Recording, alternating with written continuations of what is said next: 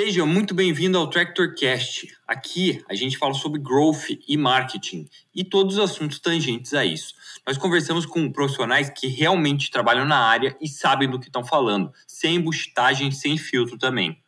Meu nome é Gabriel Adamante, eu sou cofundador da Tractor Tração Digital e aqui do meu lado hoje está o Gabriel Colombo, que foi inclusive a primeira pessoa a ser entrevistada no TractorCast e hoje ele faz o seu retorno, não só como host desse podcast, mas também como CEO da Tractor. Então, estamos todos muito felizes de ter o Gabi aqui falando com a gente. Ada, obrigado pelo convite. Está sendo incrível participar do TractorCast de novo, agora como entrevistador. E, meu, entrevista com Marco Mazoneto, da Endeavor e tem que dizer que ele fala muita coisa que parece óbvia, mas que faz todo sentido. Então, galera, vale muito a pena escutar porque é muito legal, de verdade. É, cara, são sete, oito anos ali de contato com empresas em alto crescimento que o Marco conseguiu destilar aqui nessa nossa conversa. Então, escuta aí que tá muito legal. Vem lá, gente.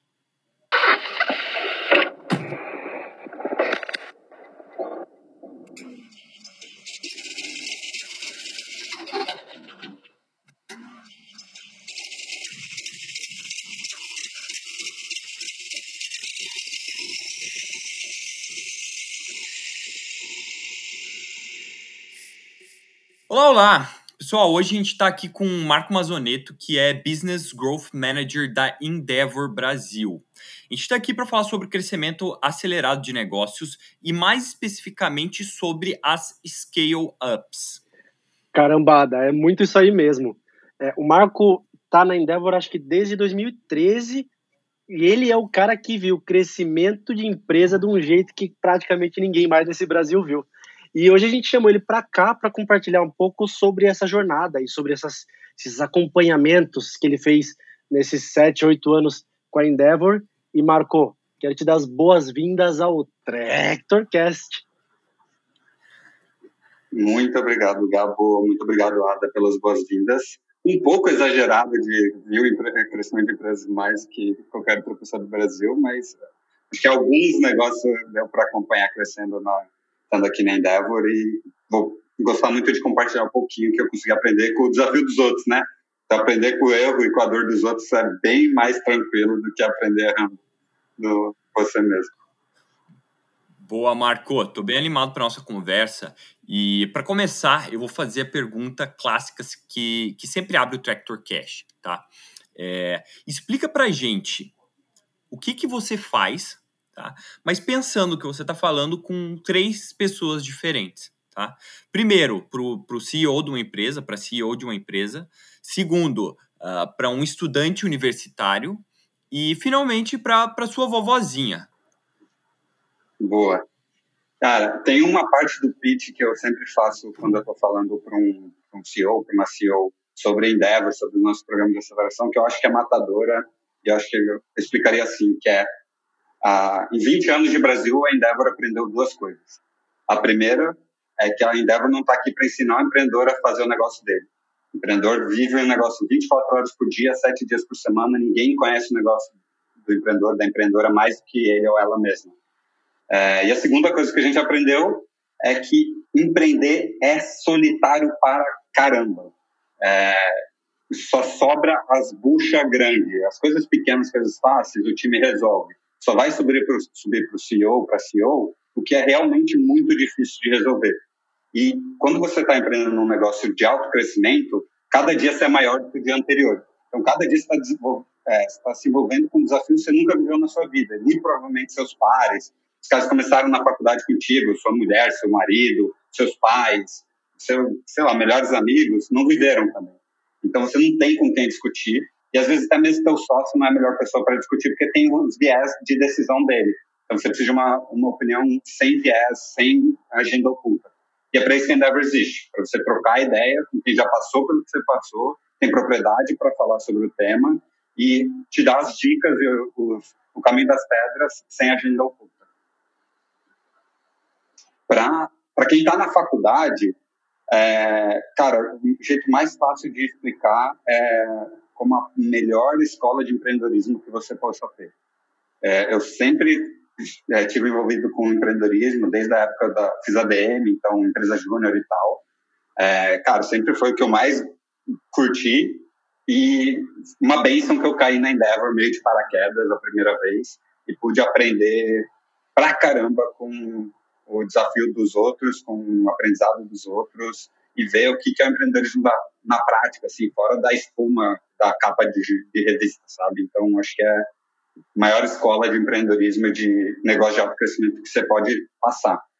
E para minha vozinha, primeiro ia precisar de um Ouija board, né? Porque as duas já faleceram, mas é, sem contar isso, cara, acho que o jeito mais simples de explicar, não só para minha vozinha, mas para qualquer pessoa que não é do ecossistema, é que a Endeavor apoia empreendedores que são à frente de negócios que querem se tornar os próximos grandes referências do Brasil. Eles estão à frente de negócios que querem crescer e querem virar a referência do, no mercado, da sua indústria. É, então, a Endeavor ajuda a, o empreendedor ou a empreendedora a sair desse estágio inicial, não é do zero, é um estágio de início de tração, para ser o próximo case, a próxima referência nacional, mundial, eventualmente. Puta, é muito legal isso, é, pensando que eu já tive a oportunidade de ver, não só você, mas a Endeavor fazendo coisa muito interessante para várias empresas que eu tive a oportunidade de acompanhar, e é, é muito legal, né, porque é uma filosofia, né, fomentar o empreendedorismo é uma filosofia, e, e ter um, uma instituição como, como a Endeavor para fazer isso, é uma coisa muito interessante, é muito legal. E eu, particularmente, tive a oportunidade de ver o programa de Scale Up. E é um programa muito legal, é muito interessante. Participei dele, inclusive, duas vezes. É, se você puder contar para a gente um pouquinho de como essa filosofia de fomentar o empreendedorismo pode se relacionar ao programa Scale Up, seria bem interessante. Boa. Cara, o primeiro sobre da parte mais filosófica ou da, da missão da Endeavor, ela, ela surgiu de uma hipótese da nossa fundadora, de que, cara, é, é, o poder dos poucos, basicamente. Então, é o impacto desproporcional que poucos casos relevantes têm na construção do ecossistema.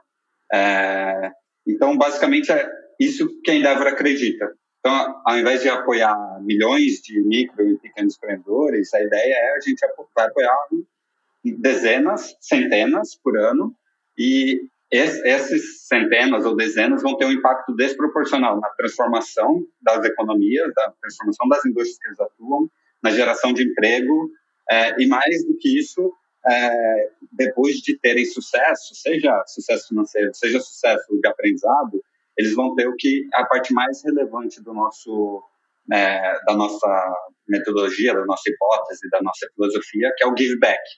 Então, a gente acredita muito no poder do give back, a gente cobra muito dos empreendedores. É, então, como o Scale Up se, se relaciona com, com essa metodologia, com essa filosofia, o Scale Up é legal falar porque ele é uma jabuticaba, né? O Scale Up não, não é um programa que funciona na Endeavor em todos os países. A Endeavor está em mais de 30 países. O Scale Up foi criado no Brasil. A gente começou, e hoje já tem, sei lá, uns 10, 15, talvez 20 escritórios da Endeavor no mundo que fazem programas Scale Up, mas quem começou foi o Brasil. É, cara, ele, ele ajuda o ecossistema de diversas formas, desde que desde um ponto de que você dá um pouco mais de escala para o impacto da Endeavor, então você sai da dezenas para centenas, e quando você fala de um país continental como o Brasil, é ser muito naive você achar que 10 empresas só vão, sei lá, 20 empresas vão ser é, suficiente para chegar no, no, em vários ecossistemas. Você não se apoiar só o empreendedor da Faria Lima, não vai mudar a realidade do empreendedor que está querendo empreender no Amazonas. É, ele precisa desse case local, ele precisa saber que nas condições que ele está hoje, ele olha para o lado e vê um cara que, ou uma mulher que, nas mesmas condições, conseguiu criar um case relevante. Então, o Up dá essa escala para o que ainda vai ter que fazer, e ele acaba sendo também, na segunda parte da nossa filosofia, do give back, ele acaba sendo uma ótima plataforma para a gente alocar horas doadas da nossa rede, né? seja na rede de mentores, seja empreendedores de Endeavor, são empreendedores mais maduros que acabam doando muitas horas ajudando empreendedores que estão no scale-up. Então, mentorando, é, seja é, eventos coletivos, né? Então, ele falar one to many, ou seja, no individual, ali, one on one. Então, acaba sendo uma plataforma de give back muito importante para a Endeavor no Brasil. É, Marco, é, então esse programa de Scale Up, que inclusive eu não sabia que ele foi que foi criado aqui no Brasil, que, que é uma jabuticaba, como você falou. Inclusive, adorei esse termo. É, é, ele, ele tem alguns critérios para definir o que, que é uma scale-up, certo? É, e quais são essas empresas, que são essas poucas que você falou, o poder dos poucos, é, que, que vão vão estar tá dentro do programa, né? Como que vocês definem isso? O que, que é uma scale-up para Endeavor? Boa. É, eu vou começar um pouco falando do, do termo scale-up é, de uma maneira geral. Eu acho que, que ele acaba fazendo um, um favor muito grande de desbanalizar um pouco o termo startup, que acho que, foi, acho que é um, um, um impacto da, do, do relevância do empreendedorismo, e principalmente do empreendedorismo de tecnologia, ele foi tão grande, tão rápido, que o impacto contraproducente, entre aspas, foi que a gente acabou banalizando o startup. Né? Então, startup é o cara que acabou de começar, abriu o CNPJ, não aprendeu nada ainda, está com uma ideia, e é o Uber.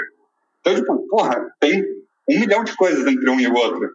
É, então, o scale-up, ele acaba sendo, não, esse não é um termo criado pela Endeavor, mas talvez a Endeavor, é, no Brasil especificamente, tá, tem feito um bom trabalho de disseminar que é, eu gosto de brincar que é a irmã mais velha da startup. É o jeito mais fácil de explicar, é isso. É, tem as mesmas lógicas de uma, empresa, de uma startup, em termos de ou é uma empresa de tecnologia, ou pelo menos tech-enabled, então ela usa a tecnologia para ganhar escala. É, e a única diferença da startup é o estágio de maturidade mesmo. Então a empresa já está é, no estágio de escalar, por isso o termo scale-up.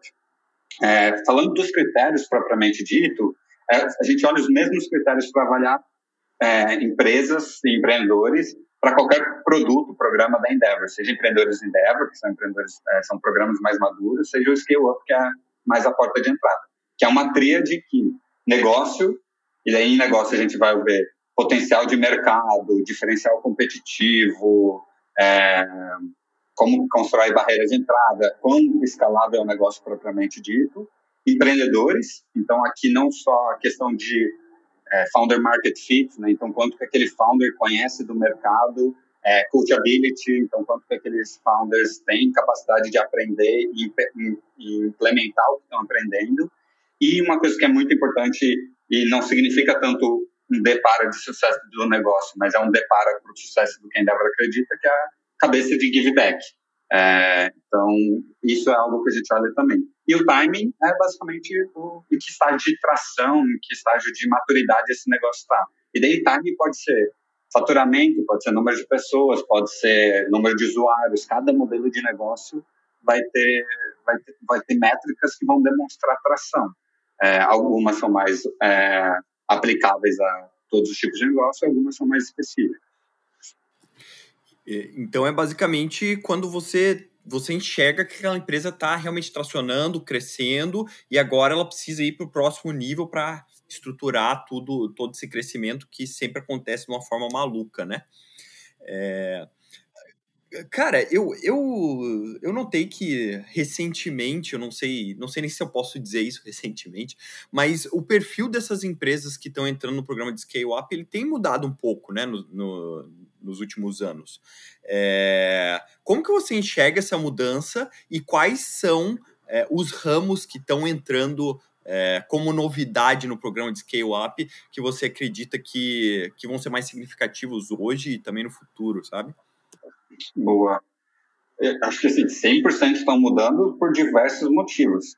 Motivos internos de Endeavor, então a gente aprendeu melhor o que a gente quer dessas empresas, a gente já melhorou a proposta de valor. Então, putz, quando você tem uma proposta de valor mais ou menos, você, você consegue convencer um tipo de empreendedor. Quando você melhora a proposta de valor, você consegue é, aumentar o nível de maturidade e estágio das empresas também, porque você está entregando uma proposta de valor mais condizente. Então, tem o, o ponto de Endeavor, mas acho que o ponto que mais diferencia o perfil das empresas que a gente tem apoiado hoje é o próprio ecossistema. Assim. Você tem é, cada vez mais negócios mais maduros, cada vez mais capital, que possibilita os negócios escalarem mais rápido, cada vez mais empreendedores mais capacitados começando negócios, então você não tem mais tanto aquela falácia do dropout da faculdade. Tipo, cara, isso é um caso do milhão. Assim. Normalmente, você tem cada vez mais empreendedores maduros, empreendedores de segunda viagem, é, que começaram o negócio ali no início dos anos 2000 e, porra, tiveram que abrir a, a foice, o, o mato, e agora se vem também num ecossistema muito mais propício e, daí, naturalmente, o negócio consegue é, ganhar escala muito mais aceleradamente. E daí, especificamente de, de setores, acho que tem é, acho que tem alguns setores que ainda estão incipientes, mas que tem muito potencial é, econômico no Brasil. Mas a, a, quando você fala de tecnologia para esse setor, eles ainda estão é, ganhando mais evidência agora. Tipo, um exemplo prático é agro. É, então, a gente vê mais empresas de agro, parte porque a Endeavor falou, cara, não é possível estar no Brasil e eu não ter cases de agro no meu portfólio. Então, se eu vou fazer programas direcionados para isso, vou buscar direcionadamente para isso, que é diferente de fintech, que fintech você mexeu numa árvore, você descobriu um lead novo. Então, agro, os caras não estão no, no, ecossistema, eles não estão indo em, sei lá, eventos necessariamente, né? Então, é, é um perfil diferente, você tem que procurar diferente. Então você acaba vendo mais esse tipo de negócio. Parte porque o ecossistema melhorou, tu tem mais empresas começando nesses mercados e também porque a Endeavor foi é, cavucar um pouco, encontrar esses, esses leads. É, mas assim, com exceção desses mercados, alguns que estão ganhando mais evidência, que estão se destacando, eu acho que tem poucas coisas muito novas, porque o, Brasil também não, não tem tanto hard science, vamos dizer assim. Então, tipo, cara, tecnologia de ponta. A maior parte das inovações que a gente vê no Brasil é com modelo de negócio do que necessariamente tecnologia de ponta. Então, isso também impacta, né? De você não... Puta, então, não, nunca vai ter um programa da Endeavor que vai apoiar a empresa de Space Tech no Brasil, porque, cara, a gente não faz Space Tech. Então, tipo, é, isso é, é, mais difícil de se encontrar. Normalmente é grandes mercados com alguma inovação de propósito de valor ou modelo de negócio que, que a gente consegue ver. Assim. É, a Endeavor trabalha de uma forma simbiótica, né, com, com, com o que tem aqui dentro, né, na nossa própria economia, né, então não faz sentido investir num negócio que não existe. E, escuta, pensando até nessas empresas de agro, agrotech, né, eu imagino que isso está um pouco mais espalhado pelo país, né, você não vai ter o, o pessoal que está investindo em tecnologia agro em São Paulo, na Faria Lima, como você estava falando, né? Então vocês tiveram que aumentar a granularidade da Endeavor nos últimos anos, assim, para atingir outras regiões? Boa.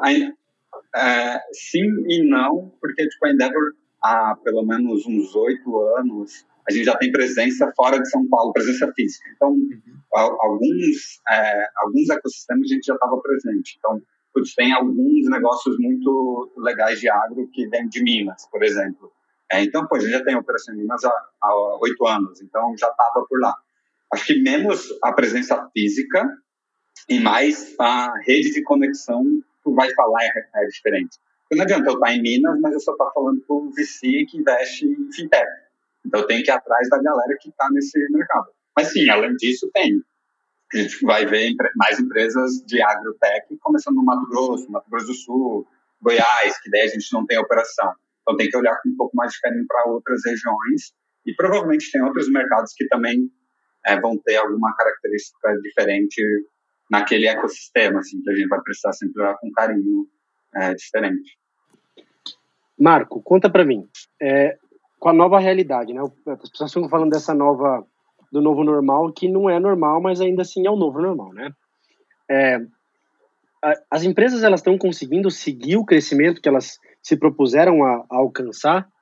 É, qual que é a maior dificuldade que você está vendo no mercado? A gente tem bastante clientes de tecnologia também, é, mas conta um pouco desde a sua perspectiva. Como é que está o crescimento das empresas de acordo com o que havia sido planejado, pensando que o planejamento de 2021 foi feito já na realidade de 2020? Sim. Uh, eu vou, vou, dar um pouquinho um passo para trás, falar um pouco ainda de 2020, é, fazer essa retrospectiva. A Endeavor, por, por ser uma organização que apoia negócios de qualquer indústria, a gente a gente não viu necessariamente um padrão 100%, porque a gente apoia varejo, varejo sofreu. cara, fechou tudo, cara, fechou, não tem muito o que fazer. É, principalmente falando de início de pandemia, né, o primeiro impacto. É, o que a gente vê é a capacidade de, é, de se recuperar, né, de, de voltar a crescer. Então, aí, aí já entrando em 2021, tanto negócios da economia real ou da velha economia, o nome que a gente queira dar, eles se recuperaram mais rápido, encontraram jeitos de continuar crescendo.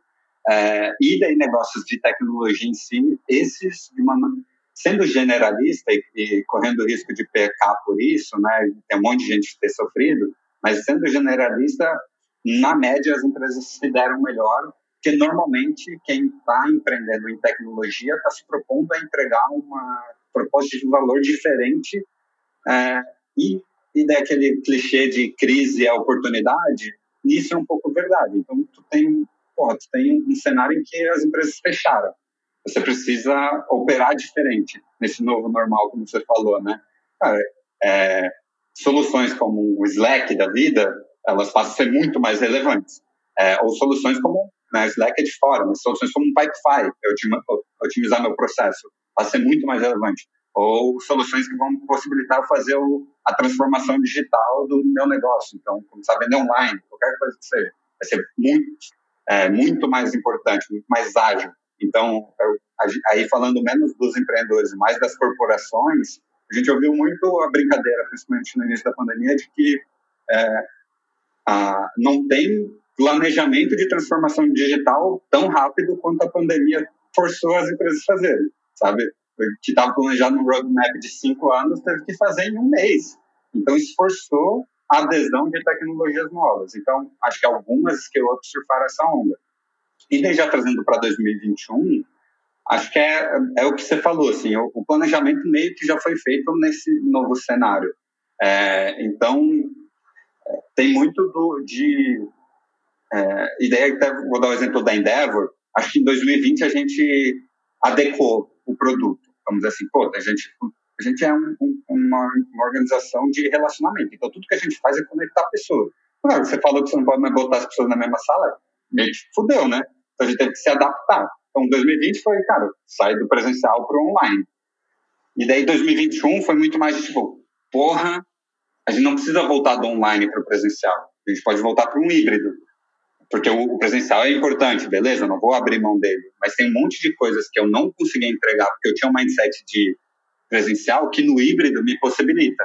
Então, dando o exemplo da Endeavor, mas falando para qualquer empresa, 2021 foi o ano de, porra, beleza, eu já me adequei ao novo normal, mas, cara, o que, é o novo novo normal, né? O futuro. É que a gente não vai voltar para o ponto A, a gente vai para o ponto C, que não é nem A nem B, é um novo mundo. E quem tá, não, não tomou essa posição para pensar o que vai ser o e está pensando, ah, como que eu vou voltar para o A, é, vai dar, provavelmente vai dar com o burro na água, assim, porque vai comer bola.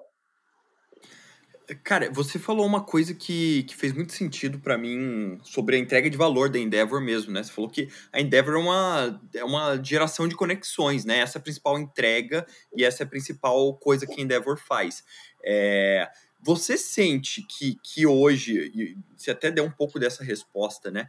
Mas hoje, com, com o digital, é, você consegue ter o mesmo impacto numa mentoria apenas por Google Meet, vamos dizer assim, apenas falando pela internet, como vocês tinham presencialmente? É, ainda acontece essa, essa integração, essa conexão das pessoas com a mesma força? Ou aquele almoço, vamos dizer assim, ele fazia toda a diferença?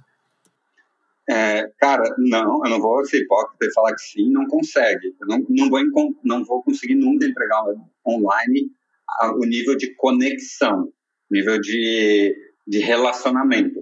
Mas o online me possibilita fazer coisas que eu não conseguia fazer quando eu era presencial. Então, tem, trazendo a Endeavor como exemplo, eu rodava, é, eu rodo um programa Scale Up Nacional, que é um programa em sete estados. Como eu, quando eu fazia presencial, eu tinha que fazer um encontro para o estado do Paraná, por exemplo. E eu, eu tinha que me adequar às empresas do estado do Paraná. Quando eu vou para o híbrido ou para o online, eu, eu, não preciso mais fazer um encontro para o estado do Paraná, eu faço um encontro para as empresas de B2B, é, SMB do Brasil inteiro. E daí eu criei uma jornada completamente diferente que eu não conseguia entregar. É, e, e daí, pô, em vez de eu ter que chamar, porra, tô fazendo no Paraná, infelizmente vou ter que chamar o Gabo, agora eu consigo chamar realmente alguém bom, entendeu? Eu acho isso um absurdo, eu me sinto difamado, até porque eu tô em Barcelona, sabe? Eu não tô nem no Brasil. é, mas é, pode chamar várias pessoas, me convida inclusive para o evento que a gente está feliz, a gente aceita o convite, viu? Não pagamos não. e no caso de que, que você percebe agora, né, com esse novo normal, com planejamento 2021 e ainda esses fechamentos, essas bandeiras vermelhas que a gente está vendo, que obviamente tá, não são esperadas por ninguém, ainda que a gente tente se precaver para isso, é sempre uma pancada. É, quando uma das empresas que está com vocês no Scale Up tem um problema de entrega de planejamento, o que, que acontece? Tem uma intervenção, o pessoal fala com vocês, vocês falam com eles, é, me explica um pouquinho dessa situação e como você, Marco, também, né? Como um gestor de relacionamento, né? O Growing Business na, na Endeavor faz esse tipo de gestão. Boa. É, assim, tem, acho que eu vou, vou destrinchar em, em, essa resposta em dois níveis. O primeiro que é, tipo, como o Up é um programa de seis meses, é um tiro muito curto, em que a gente não consegue necessariamente mensurar o impacto do, em termos de resultado. Então, tipo, ah, o cara foi na mentoria de blá blá blá e a gente até o final do programa vai, vai com certeza ver. Então, a gente se prende menos aos números. Ah, você me falou que ia faturar 10 e você faturou 9, não é necessariamente é, o que a gente olha para acompanhar o empreendedor. A gente olha como a nossa principal métrica é de impacto. E o impacto se dá por meio das empresas. Então, a gente mede isso para saber o impacto que a Endeavor está tendo indiretamente, mas não como forma de cobrança. É, o que a gente faz, e daí de cobrança, é um olhar interno, é, que é o que a gente está fazendo de errado. São duas coisas, que é engajamento e, e vai, satisfação ou, ou, aplicabilidade. Então, assim, a gente tem muita métrica que a gente... Putz, o cara não está indo no encontro, o cara não está responsivo. É, então, algo de errado está na nossa entrega de valor. Então, ele não está percebendo valor. E daí eu ajo de um jeito. E daí o outro nível que eu ia falar é, putz, uma coisa é o cara, a empresa não está entregando o que ela falou que ia entregar. Tudo bem, ele não vai cobrar. Mas tem, às vezes acontece o, o cara aperta o botão de pânico aqui porque vai quebrar o negócio. É, aí sim, aí a gente é muito pró a Endeavor é muito pró empreendedor em todo pro bem e pro mal. Óbvio que você seleciona 60 empresas, torcendo para todo mundo crescer. Mas em todo o universo de 60 empresas, tu vai ter a cada semestre uma, duas ou três que, com pandemia ou sem pandemia, vai dar ruim. Porque cresce, você não se quebra só porque você não está crescendo, você quebra inclusive por crescimento também, muitas vezes, né? Você se afoga por excesso de água. É, então acontece. E aí aqui o maior desafio que a gente tem é menos conseguir ajudar e mais os empreendedores apertarem o botão do pânico. Acho que é, é mais isso que a gente, a gente é, tenta criar um ambiente de vulnerabilidade, um ambiente de conforto para que o empreendedor ou empreendedora aperte o botão se chegar nesse estágio. Porque você é selecionado por um programa de crescimento, você é selecionado por, pelas coisas incríveis que você está fazendo. E daí tem o ego do empreendedor ou da empreendedora, tenho um receio de parecer um fracasso, e às vezes a empresa está para quebrar e a pessoa não aperta o botão do pânico, não pede ajuda, sabe? Então acho que é, esse é o nosso primeiro desafio, é a gente não chegar muito tarde, porque às vezes quando aperta é porque já fudeu. É, então ser acionado o quanto antes. É, e daí, putz, já vi tudo que é desafio. É, é, sócios quebrando pau, destituindo a empresa, a empresa indo quebrar por falta de capital de giro, aí entrar uma rodada, o investidor deu para trás, agora sem a rodada, a empresa não tem capital para continuar. É, puta, a empresa vai ter que fechar por, é, sei lá, tomou uma multa e vai, vai ter que fechar por causa disso. Então, putz, já, os casos acontecem aos montes. Cada semestre vai ter um caso difícil, normalmente. É, nem todos vão para de fato a empresa quebra eventualmente, mas todo semestre vai ter um caso é, difícil desses e a gente tenta atuar é, da melhor maneira possível, sendo muito aberto com o empreendedor, muito transparente, muito ali para ele. Nem que seja só para ser o psicólogo, só para ouvir o, é, os desafios, sabe? Marco, meu querido, você falou de se afogar com muita água, né? Eu, eu ouvi uma vez do Jim Safransky da, da, da Prezi que é se afogar no sucesso. Esse é o maior problema das empresas, que é se afogar no sucesso. Você perde um pouco a visibilidade do que está acontecendo e isso acontece todo santo dia. É, como, qual que é a tua dica, né? Você que tem tanto tempo olhando para isso, é, falando em, em, seu nome mesmo, é, como crescer sem perder a qualidade do business, a qualidade do entregável, porque isso é danado. Quando você vai ver a empresa escalou, escalou, escalou, e aí tem um, um milhão de pessoas e aí se perde em cultura, se perde um monte de coisa. Conta pra gente um pouquinho mais e, sei lá, uma dica sua de como escapar dessa, dessa armadilha. Boa. Cara, acho que até na, na pergunta você, você, trouxe um ponto, e aqui vai parecer clichê pra caramba, mas aqui é clichê porque é verdade, que é cara, cultura e, e foco no cliente. E, e por, que, que, por que, que eu estou trazendo esses dois pontos? Porque muitas vezes é, a gente acha que ah, eu manter a qualidade da entrega significa que putz, eu vou ter os processos para garantir, eu vou, é, sei lá, vou ter tudo mapeado, e eu vou ter o processo de onboarding perfeito, o processo de treinamento do meu time perfeito, blá blá blá. É, na realidade, isso faz sentido, se a tua empresa cresce 5%, 10%, 20% por ano. Agora, se está dobrando, triplicando, qualquer processo, boa prática, você botar de pé, já não vale mais no ano que vem, é, na sua maioria. Então, por isso que o, o jeito que a gente aprende a fazer negócio na faculdade, ele é pouco aplicável para essa realidade. Porque na, na, faculdade você aprende a fazer processo, fazer é, o beabá ali no, do livro e aplicar na, na vida real. Só que quando você cresce duas vezes, três vezes, até você aplicar o que o Kotler falou, já mudou. É, e daí como que você resolve isso? No final do dia, o negócio é feito de pessoas. Então você resolve isso não com processo, sim com pessoas. E as pessoas daí aqui daí entra no clichê da cultura e na visão do cliente. Por que a visão do cliente? Primeiro, é, cara, porque a primeira coisa você sabe, você tem que partir do princípio que você vai fazer cagada. Quando você está crescendo nessa velocidade, você vai entregar o produto errado, o produto vai quebrar, vai dar bug, isso vai acontecer. Só que como você resolve, muda o jogo. E daí até que você pediu minha opinião pessoal, vou dar uma opinião até como cliente. Eu usei um, uma startup que até agora a gente está acelerando, o serviço dela já algumas vezes no, no, ano passado, e toda vez que eu usei deu problema. Toda a vez. Ou não, não liberava o que precisava na hora, ou chegava no lugar não estava do jeito que eu imaginava. Toda vez deu problema. Mas toda vez eles me respondiam em 30 segundos pelo chat resolvendo. Então, cara, é, o problema vai dar, vai dar merda se está duplicando. Vai acontecer. É, eu só tive o azar de toda vez ter acontecido, mas eu continuei usando e 30 segundos estava resolvido o problema. É, e atencioso, não sei o que lá. Então, isso é mais importante do que o ter tudo certinho, o código perfeito que não vai dar pau, ou não sei o que lá, não sei o que lá. E, e o, o, o foco no cliente é que está dentro da cultura. Então, é, isso vem do, do CEO, né? isso vem do, do, dos founders, melhor dizendo, não só do CEO. Então, não só isso, mas também as coisas, as coisas que você acredita, e daí aqui, cultura, não tem a cultura certa, a cultura errada, não tem as, os valores certos e valores errados. É, assim, né, de uma maneira geral, tem valores errados, mas, né, tipo, tu, tu não copia de outra empresa, é, porque é o que faz sentido para a tua empresa. Então, é muito, muito mais importante do que cara, qual é o valor exato ideal, e sim qual é o valor que eu vou viver por ele sem ter que ser outra pessoa. E daí, depois que você tem os valores e o foco no cliente alinhado, essa, a, a máquina vai girar toda nesse sentido.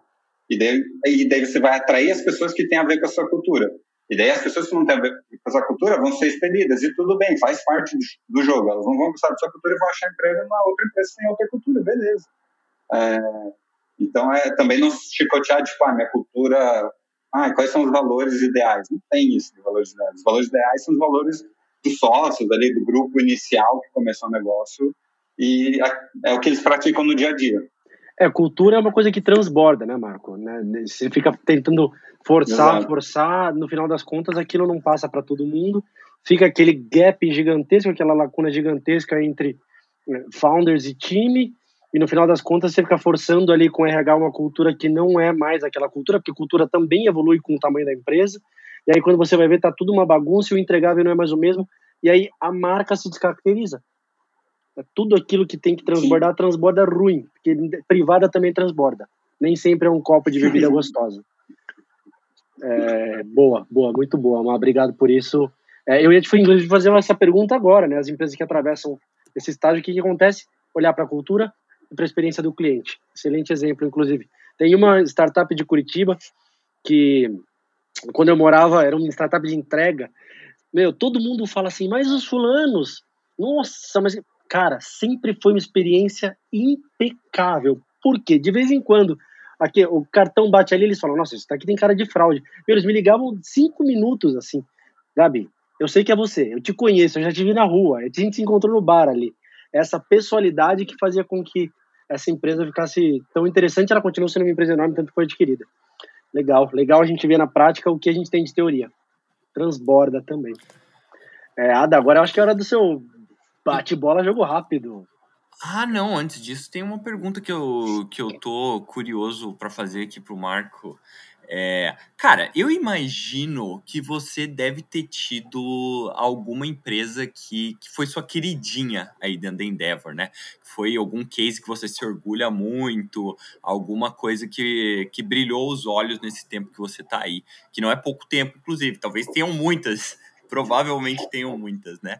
É, eu queria saber se você pode contar alguma história, compartilhar algum case, alguma coisa assim que, que cara, significa para você o que é Endeavor, sabe? Tipo, isso representa o impacto que a Endeavor causa em negócios e é a materialização dessa filosofia, sabe? Boa. Cara, acho que é mais o, o, o que você falou ali de depois de sete anos, tem muitas, assim. E, e naturalmente não tem como fugir das, das que eu atendi quando eu era analista ou das que eu estive próximo quando eu era coordenador do escritório do Paraná. Então, normalmente, você, se olhar o portfólio da Endeavor do Paraná, todas ali eu tenho algum carinho especial em algum nível.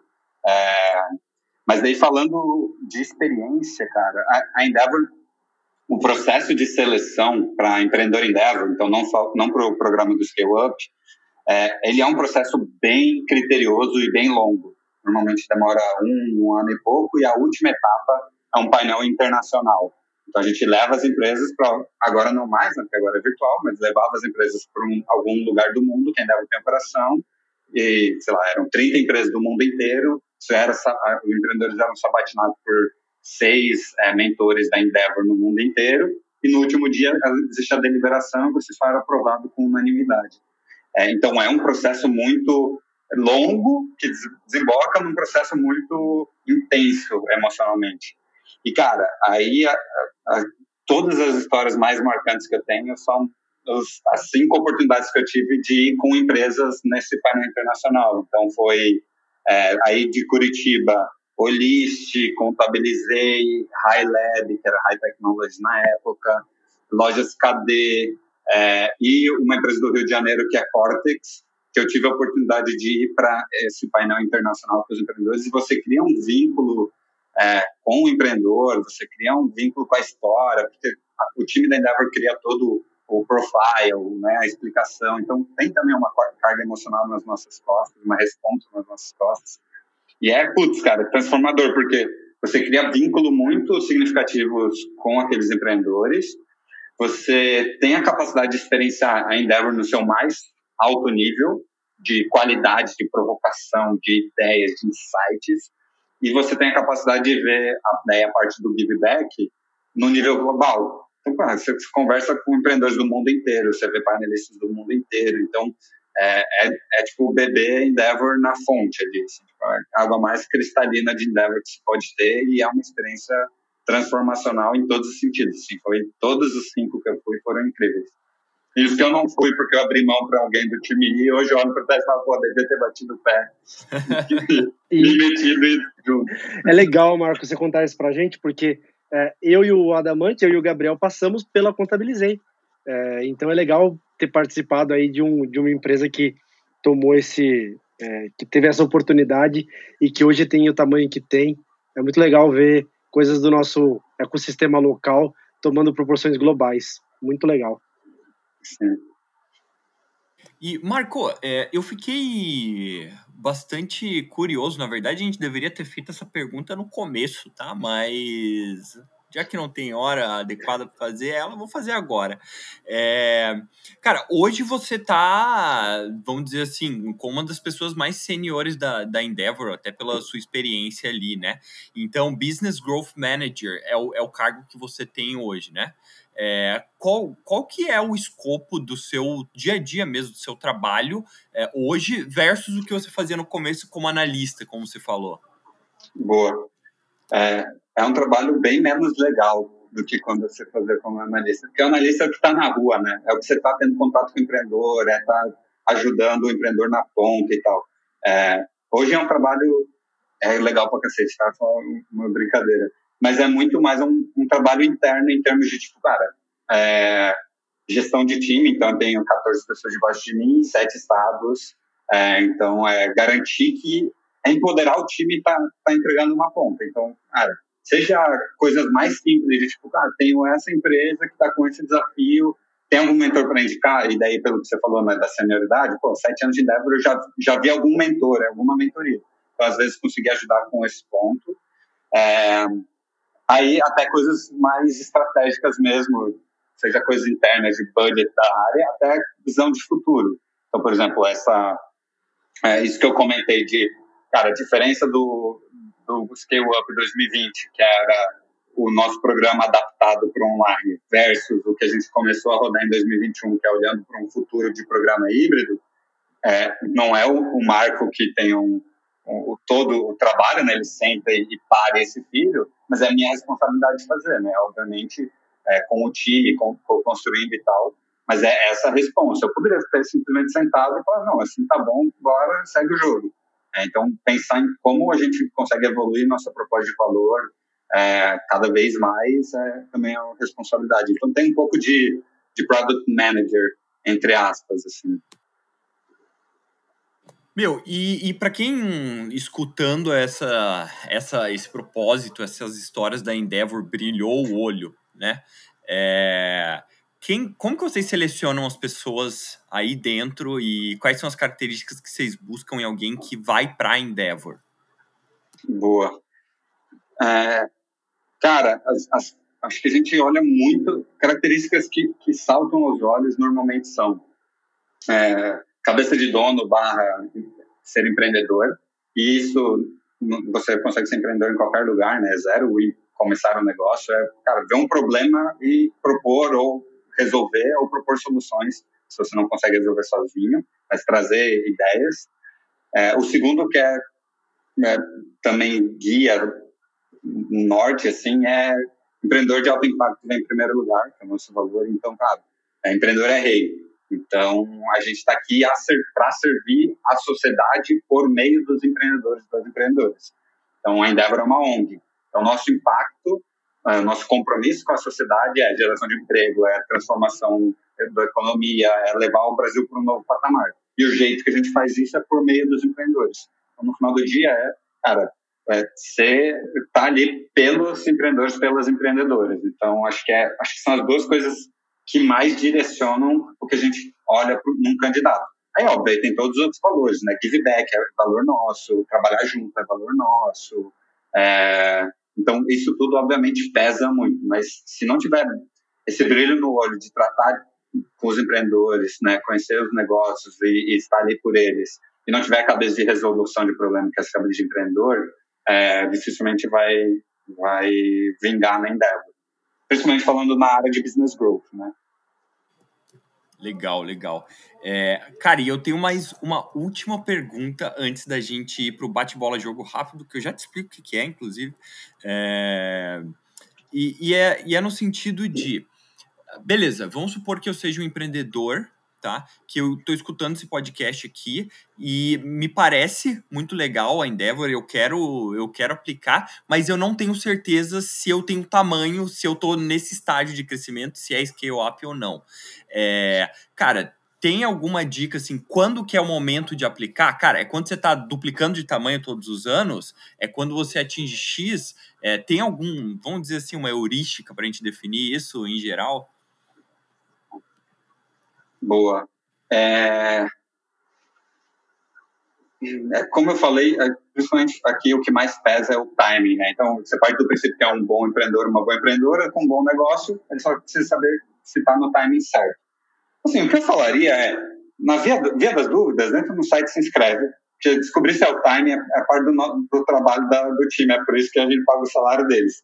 Mas, assim, se o empreendedor quiser ter mais certeza, é, cara, assim, não, não tem uma regra, e a, a Endeavor já pecou muito no passado de falar, putz, ah, essa empresa não fatura X milhões, ela não está pronta ainda. Porque não é a realidade. Uma empresa pode ser, mas outra, é, esse X pode ser pouco demais, e para outra pode ser desproporcional, porque o modelo é diferente.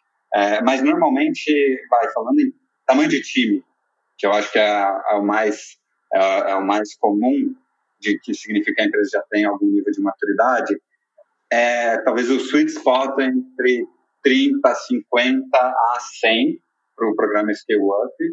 É, e, e daí, no, em termos de crescimento, é isso, né? Tá, já vem de um cenário de estar dobrando, crescendo 75% pelo menos, é, não necessariamente em número de pessoas, mas né, em receita e tal. É, espero que ninguém saia contratando gente só para dizer que está no tamanho necessário de, entrar no programa, né? A gente não, não é o critério avaliativo, mas é normalmente o nível de maturidade do negócio que é, o empreendedor consegue tirar o nariz da água. Então não é ele que precisa entregar a proposta de valor na ponta. Ele ainda é super estratégico, talvez ele não tenha um, um M-level, mas ele já tem um time operacional. Então ele consegue desalocar para passar um dia, uma tarde, para conversar sobre desafios mais estratégicos. Não, perfeito. Acho que ficou super claro, assim, ter uma base, né? Não, não, obviamente deu para entender que não é que não é uma regra que quem tem menos de 30 não entra de jeito nenhum. Não, para ter uma noção, mais ou menos. Inclusive, já já a gente chega aí, hein? É... a gente está no caminho, está no é... caminho. Boa. Tá, Marco, cara, agora a gente vai fazer o bate-bola jogo rápido, tá? É, que é meio que um de frente com a Gabi aqui, tá? Em que a gente faz umas perguntas sobre algumas coisas específicas, tá? E você tem que responder o mais rápido possível a primeira coisa que vem na sua cabeça, tá bom? É, não precisa pensar muito, é realmente para a gente é, pegar indicações aí, talvez, para o pessoal, de coisas interessantes que, que você está pensando, que você está conhecendo nos últimos dias, tá bom? Jorginho, Solta a vinheta.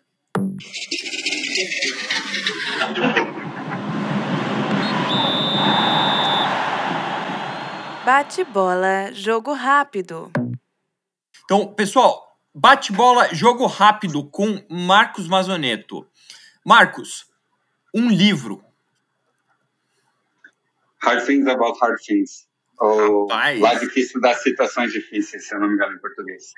É muito bom esse livro. Inclusive, você é a segunda pessoa que recomenda ele aqui e que, que é dá essa resposta. Bom. Não é um livro é, de, de maneira algum desprezível. Vamos lá. Agora, segunda pergunta do bate-bola e jogo rápido. Vamos ver se está preparado para essa. Uma empreendedora. Caramba, uma empreendedora. É... Luiz Helena Trajano. Boa. Boa resposta, ótima resposta. É, Marco, um podcast. É, pode falar Tractor Cash ou tem que ser Cara, gosto muito. A Stella Playbook, gosto do, do Reid Hoffman, que é Masters of Scale, uhum. também. Tem outros vários bons, mas esse, principalmente para quem está empreendendo, o da Stella, que é em português, vai, que é mais acessível para todo mundo, recomendo fortíssimo Histórias de Empreendedores Incríveis. Genial. Um blog. Ah, daí agora eu vou ficar repetitivo porque eu gosto do, do blog da Stella também. Pode repetir, pô. O Edson, o Edson escreve há muito tempo sobre o que a gente fala na Endeavor há muito tempo também, que é a máquina de vendas, máquina de crescimento, agora acesso capital cada vez mais. Então, recomendo fortemente. Genial. E por último, um meme. Fala um meme aí que vem na cabeça. Caralho.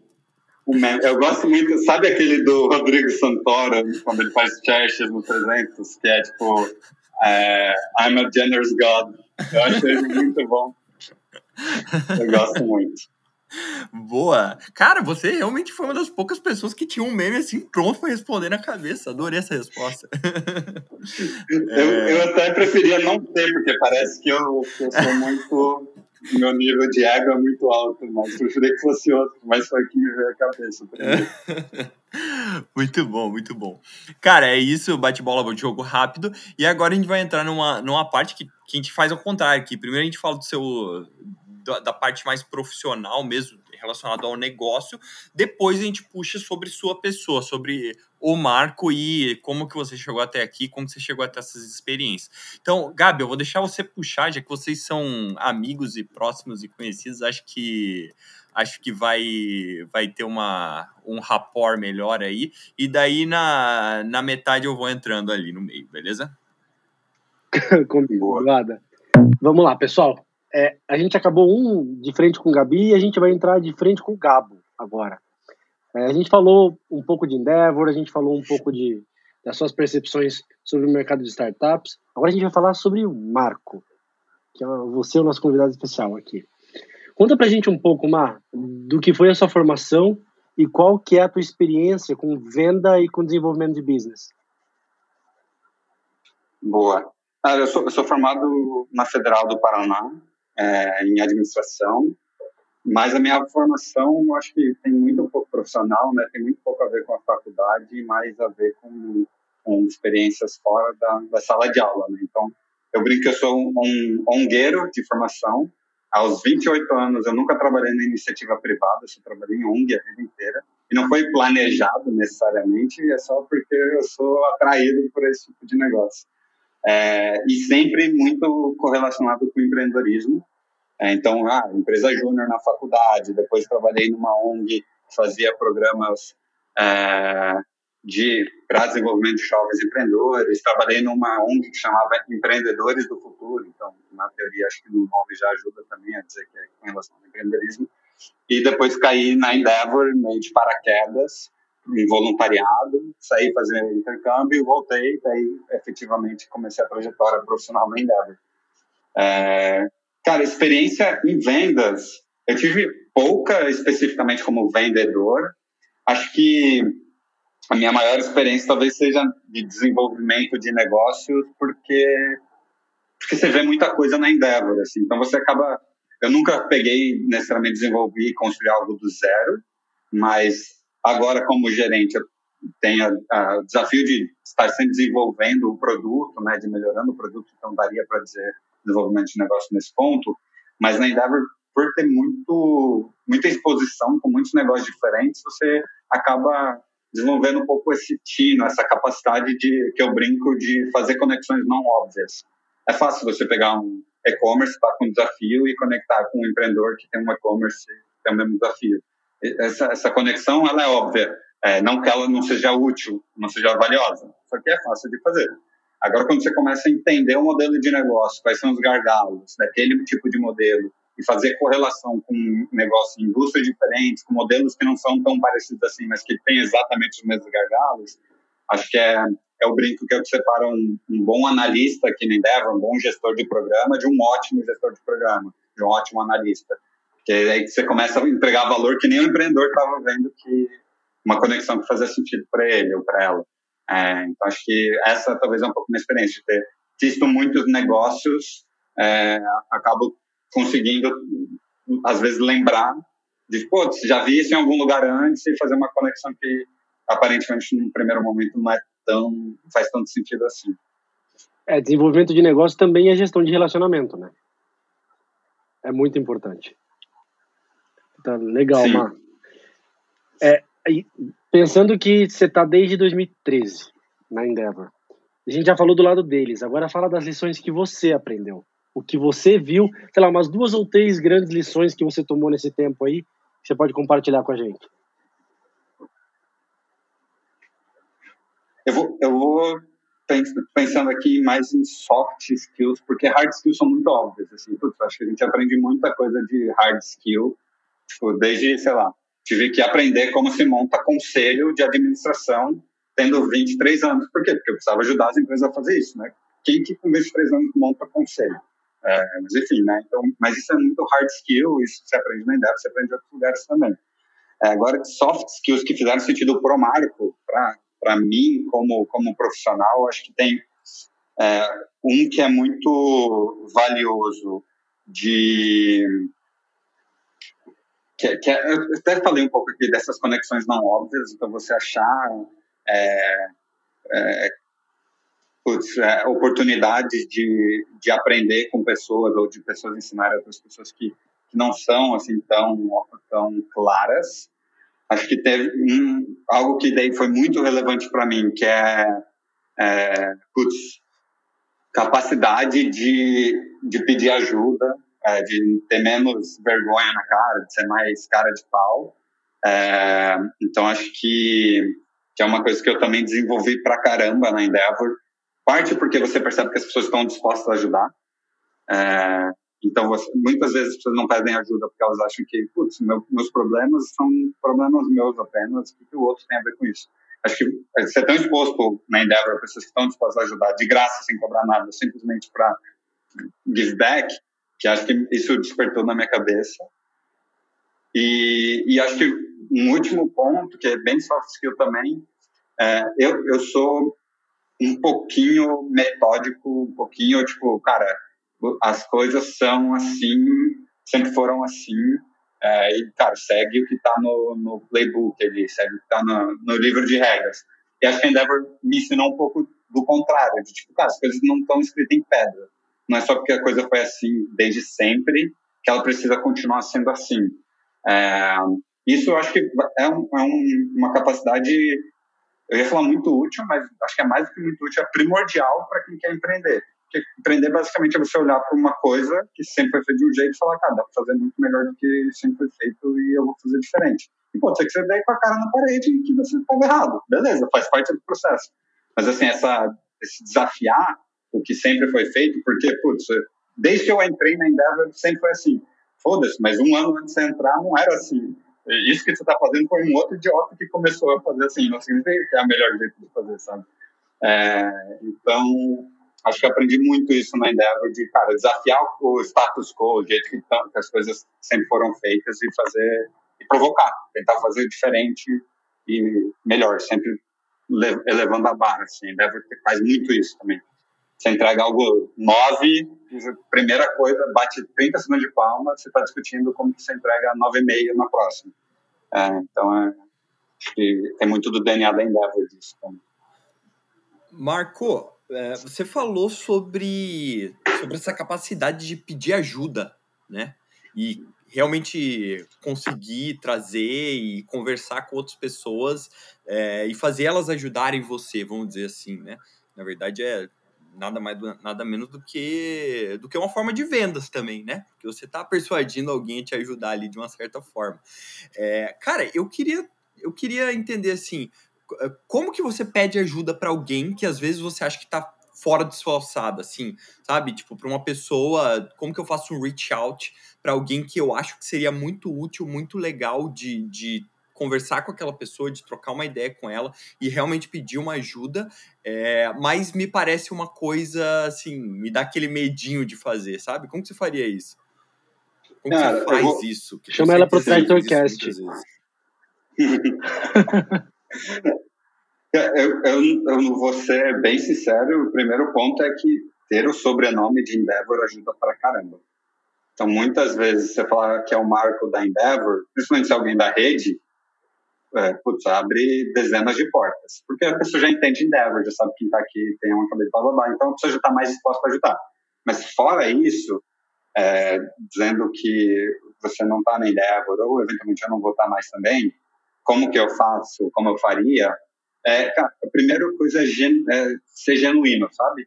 Porque tem, tem tanta gente que vai pedir ajuda e protocolar. Não sabe nem por que, que precisa de ajuda, não fez o dever de casa é, para entender por que, por que, que, por que, que eu estou pedindo para o Gabo me ajudar com isso. É, então, ter, ser genuíno em termos de, tipo, putz, eu, um, eu sou apaixonado por isso aqui, então demonstrar o quanto que aquilo é importante para você. As pessoas estão muito mais dispostas a ajudar alguém que realmente vai pegar aquilo e botar na prática, e não só alguém que vai tomar meu tempo. Então, demonstrar uma paixão genuína pelo assunto que você está precisando de ajuda. E o segundo é demonstrar o porquê que aquele papo faz sentido. Não é porque foi eu joguei no LinkedIn, é, eu joguei no Google Tractor, apareceu o Tractor Cash, eu vi que o Ada é, host do Tractor Cash, eu admiti que ele sabe de tração, reach out para ele. Porra, mas por que, que o Ada é a melhor pessoa? Né? E não qualquer outra. É, então você mostrar também, e isso vai no ego da pessoa, né? A primeira é tipo, pô, então ser genuíno é, ah, beleza, entendi por que, que é importante para você. Agora, quando você fala o porquê que é importante aquela pessoa te ajudar, vai um pouco no ego dela. também, putz, é, eu entendi o porquê que eu sou importante para você. Eu sempre estive disposto a te ajudar, mas eu, você ter feito o trabalho é, e demonstrar o porquê que eu posso te agregar de uma forma desproporcional que qualquer outra pessoa poderia, é, deixa a pessoa mais inclinada. Isso é o pré, né? E o pós é, cara, é feedback. E daí o feedback pode ser, ah, foi ótimo na hora, ou, cara, não foi tão bom, eventualmente. Também você pode falar isso. Mas é o, é o update. É o, porra, lembra que a gente falou há três meses atrás? Então, aconteceu isso, isso, isso. Obrigado. E isso é um ótimo gancho para você pedir uma nova ajuda. Só que se você fala, ah, dá, você já ajuda com A, aí você me ajuda, aí eu desapareço. Aí seis meses depois eu volto, ah, dá, você já ajuda com B. Aí você, porra, beleza, vou ajudar. Aí desaparece. Aí seis meses depois, ah, dá, você já ajuda com C, você vai falar, porra, irmão. Eu não sei nem se tu fez o A, você já tá me pedindo ajuda do C. Caraca, então, cara. Acho que isso importa Eu gostei muito dessas dicas, porque elas são, na verdade, bem acionáveis, né? É, com certeza o sobrenome Endeavor ajuda, mas às vezes também é um pouco sobre transmitir um pouco de contexto, né? É, para quem está dentro da rede Endeavor, o sobrenome Endeavor é fortíssimo. Mas às vezes quem não tem esse sobrenome para usar nesse momento agora pode procurar outras conexões e, e outro contexto que, que te une a alguém também, né? Muito, Total, muito... e, tem, e, e o, esse segundo ponto que eu falei, de fazer o dever de casa do porquê que aquela pessoa é importante, cara, é o erro que eu mais vejo empreendedores cometendo estando na Endeavor, é pedindo conexões que não fazem sentido, ou porque a pessoa é hypada, ou porque até faz sentido conversar com a empresa, mas a pessoa associa, tipo, eu sou o CEO da minha empresa, eu estou com um desafio, eu quero falar com a empresa Y, eu vou falar com o CEO da empresa Y às vezes a empresa Y, o senhor já está tão longe daquele desafio que ele não é nem a melhor pessoa para te ajudar. E pessoa, talvez ele vai até aceitar te receber, mas ele não vai conseguir ser útil. Ele está longe, já está num outro nível, né? principalmente se é um case, é um benchmark da sua área. É, então, acho que também ter essa clareza do, do desafio que você quer resolver para acessar a melhor pessoa é, é importante.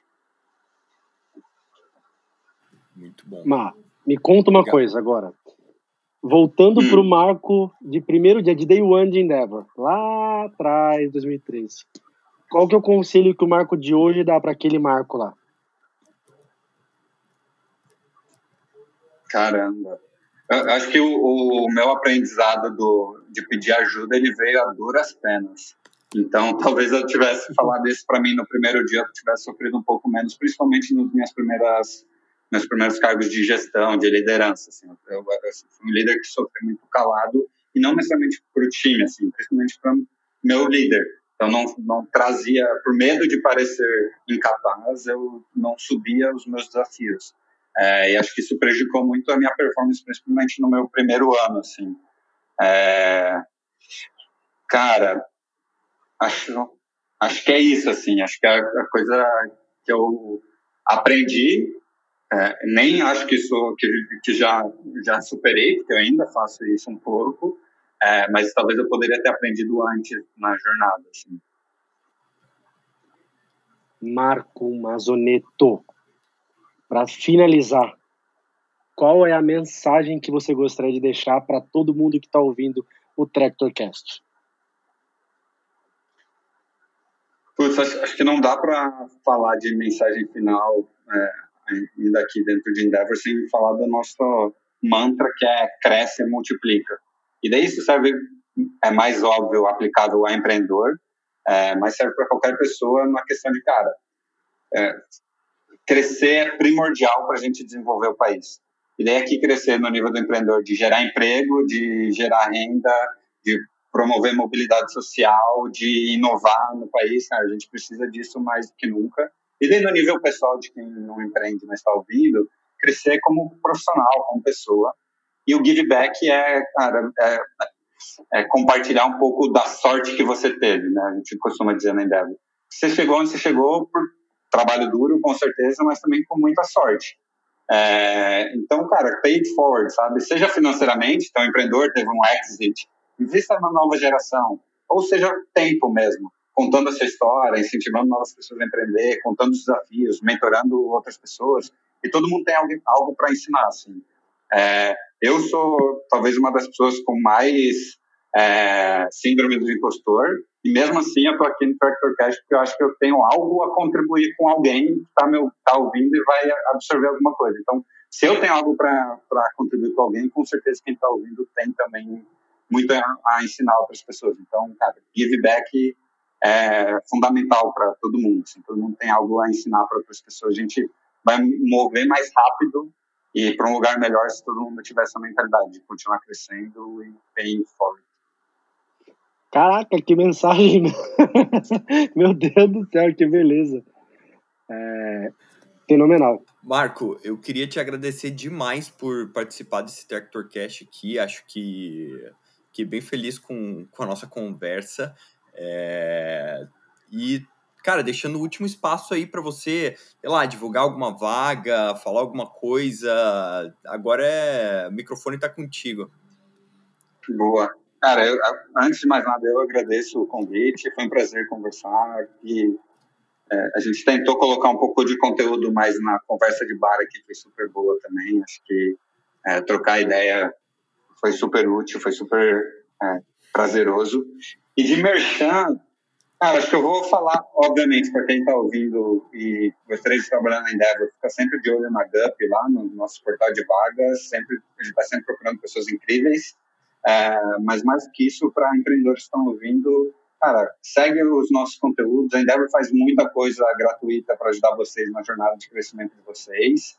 E dá uma olhada sempre nos nossos programas de aceleração. Todo semestre tem bet novo. Então, todo semestre é uma nova oportunidade de se inscrever para ser acelerado. Então, fiquem de olho. Acho que são os únicos merchants que eu tenho para fazer. Poxa, eu quero agradecer aqui também, né? Primeiro eu quero agradecer a Endeavor por ter apoiado muito alguns dos nossos clientes, que continuam crescendo um monte, fazer um merchan de clientes também, mas na verdade, Marco, é, eu tenho, eu tive a oportunidade de, de te conhecer com um convite seu para participar é, em, em, um capítulo aí da do Scale Up, onde eu conheci algumas das empresas que eu mais amo nessa vida. Então, não só relacionamento, mas pela pessoa incrível e querida que você é, pelo nome de mercado que você não assuma, você é uma referência de relacionamento, uma referência de profissional íntegro e sem ficar puxando muito saco aqui, eu só quero deixar essas portas, a porteira da Tractor aberta para você. É, é muito, muito, muito gostoso conversar com gente que tem esse espírito como você tem e que a gente compartilha muitos valores que são parecidos como, como pessoa e como companhia, é, de verdade, de coração. Nosso muito, mas muito, mas muito obrigado. É, você está sempre em casa com a gente, tá bom? Obrigado, Gabo. Prazerzão. Um beijo, gente. Uau. Olá, olá, meus queridos ouvintes, minhas queridas ouvintes. Aqui quem vos fala é Aleph, produtor e de vez em quando host também desse podcast que você acabou de ouvir. Muito obrigado por ter vindo até aqui. Se você curtiu, você pode ir lá no LinkedIn, no Instagram da Tractor, nos seguir. Vai ter muito conteúdo bom por lá e você vai ficar sabendo de todas as novidades. Se você quer discutir o tema do podcast ou algum ponto específico com o nosso convidado, todos os links das redes sociais estão na descrição. Fique à vontade e te vejo na próxima.